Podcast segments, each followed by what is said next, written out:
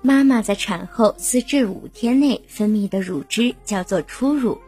产后六至十天的乳汁叫做过渡乳，产后十一天至九个月的乳汁是常乳，产后十个月以后的乳汁是晚乳。妈妈的初乳量较少，颜色发黄，并且还有腥臭味儿，因此观感较差。但是初乳的营养价值很高，千万不要让宝宝错过初乳。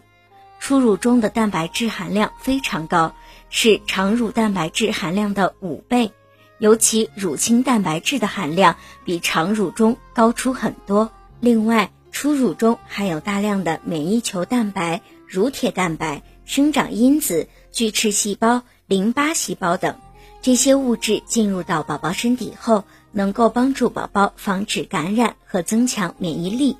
因此，吃了初乳的宝宝体质一般较好。